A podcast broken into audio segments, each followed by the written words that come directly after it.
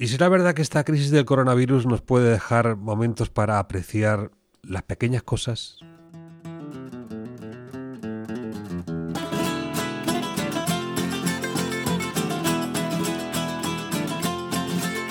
esas cosas de poca importancia, ¿no? Pero que están ahí en nuestra vida y que marcan momentos verdaderamente sublimes cuando los evocamos, cuando nos delitamos con una torrija, ¿verdad? Con una cosita así de poca, de poca importancia, muy, muy modesta, muy humilde, pero qué grandioso. Tomás García, ¿cómo estás, Rey? Muy buenas, ¿qué tal estamos? Ay, echándole de menos. Sí, una cosa tan sencilla como una torrija y qué buena que está y qué sabiduría que tiene esa torrija, lo que encierra dentro de ella. El hombre que se apasiona con la vida ¿eh? y con las cosas de, de, lo nuestro, de la tradición, de, la evocación de, un pasado que nos dejaron los mayores y que, viviendo pues en esa en fin permanente continuidad del legado que vamos transmitiendo, pues nos hacemos eh, verdaderamente fuertes, ¿no? Poderosos ante, ante la vida.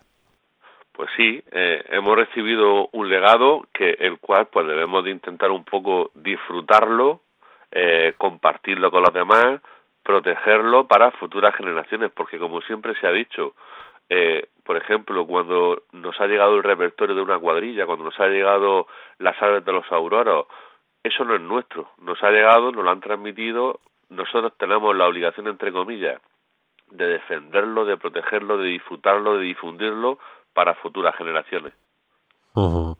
Ese legado que es un patrimonio eh, en muchos casos inmaterial, ¿no? Pertenece pues a esas vivencias, de esa sabiduría del pueblo que, que, bueno pues ha, sabido en todo momento pues eh, adaptarse a una realidad que, que, entonces era un poquito más escasa de recursos, ¿no? No eran tan necesarios, digamos, eh, esas cosas que ahora tenemos efectivamente con muy pocas cosas se iba pasando del día a día y cuando había un poquito de exceso o se reinventaban eh, platos o se reinventaban cosas.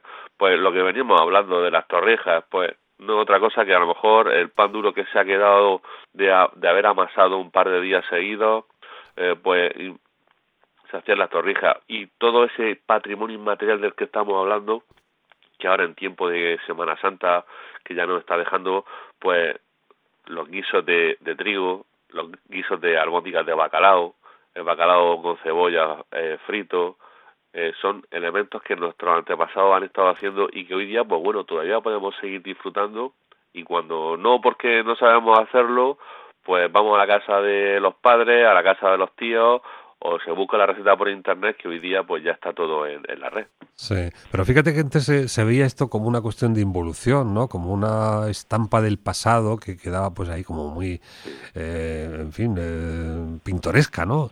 Y ahora pues no sé si de alguna manera este coronavirus nos ha traído de nuevo a ese punto. Sí, en redes sociales se está viendo, es, la verdad que es impresionante todo este movimiento y, y, y se está convirtiendo, entre comillas, también en muchos sitios, en muchas personas lo están visualizando de una forma natural y está todo el mundo haciendo empanadillas de tomate y atún, está todo el mundo haciendo torrijas de mil variantes, eh, está muchísima gente haciendo aletría con, con guisantes y alcaciles, ¿eh? y es una cosa que, que, entre comillas, bueno, pues, bueno, y sobre todo el pan. Me, estoy bastante eh, impresionado de ver la cantidad de gente que está haciendo pan en su casa. Muchos de ellos lo hacían no lo hacían público, otros no, y se está convirtiendo eh, el pan también en una cosa muy sencilla y muy natural. Sí. Y esto más allá que más allá de un entretenimiento que las circunstancias obligan, eh, yo no sé si hay también algo de reafirmación. Sí, yo creo que sí. Hay gente que a lo mejor no lo ha vivido o sus padres se lo han contado, hay otros que lo vivieron en su día, lo dejaron y efectivamente yo creo que es volver a revivir momentos. Pues en estos días atrás que hemos dejado de Semana Santa, pues ¿Quién no tiene recuerdos de la infancia de haber ido a, Murcia o a Lorca o a Cartagena y comerse un pastel de carne o comerse una mona o salir el día de la mona a, correr la mona como se hacía antiguamente. Antiguamente estoy hablando de hace 15, 20 años, cuando éramos zagales en Guadalupe, por ejemplo, y nos íbamos a la Universidad de Murcia, arriba, a comernos la mona. Entonces es un poquito reafirmarse en lo que uno ha vivido o ha sentido en su infancia o en su juventud. Bueno, y hoy eh, en este Viernes Santo, pues supongo que toda la evocación de tu rutina, eh, pues eso, pues acompañar las imágenes eh, con tu cámara, mm, asistir con las campanas, pues a esos cánticos, ¿no? En, en, la puerta de nuestro Padre Jesús, la cuadrilla, preparar los mayos que están también ahí a la vuelta. Efectivamente, la tarde de Jueves Santo, pues para muchísima gente, en este caso para la, gente que vive en Murcia ciudad y alrededores, pues acercarse a la plaza de San Agustín ha sido un clásico, salir por la noche en las procesiones de sus respectivos pueblos y fundido levantarse el Viernes Santo de la mañana para irte a ver los arcillos, tomarte tu tapica en el centro de Murcia y luego ya descansar un poco porque por la noche siempre hay procesión, o bien para ir a verla, o bien porque sales de Nazareno. Sí, ¿y, cómo vives toda esa ausencia? ¿Con, eh, reposiciones o qué?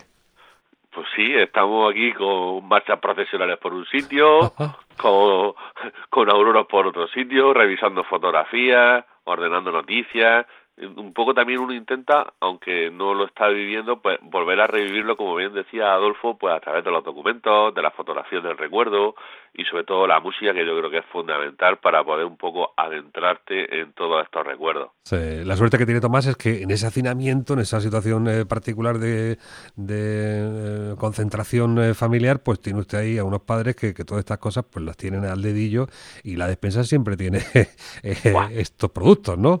Esta mañana cuando he, despertado el ojo digo, ¡ay, son torrijas! Y estaba ya casi hechas. Y sí, efectivamente. Y, y las monicas con huevo y sin huevo, eso no puede faltar. Una oncita de chocolate y luego pues tu bocadillico de filetes con un tomatico restregado y una, y una adica. Son maravillosos. qué tripero que es Tomás. Pero qué, qué, qué grande, ¿no? Qué, qué, qué sabiduría tiene usted en nuestra dieta mediterránea, que uno con, con sabiduría se tiene que saber lo que, no debe, no deben de haber excesos, porque luego a la hora de la comida, pues como estamos en Viernes Santo, pues una paella con algo de marisco o un guiso de trigo. Pero yo no lo he traído aquí de gourmet, eh, Tomás, le, he traído pues para que evoque usted la cosa de la pasión y la cosa de la tradición, pero todo eso lo lleva usted al terreno del, del, del llantar, ¿no?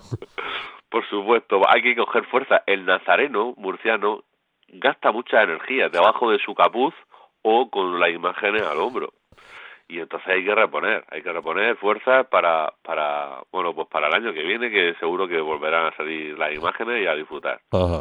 Bueno, pues déjenos con un, con un deseo, eh, en forma de música, una, una, un temilla que podamos aquí completar esta eh, fantástica intervención suya.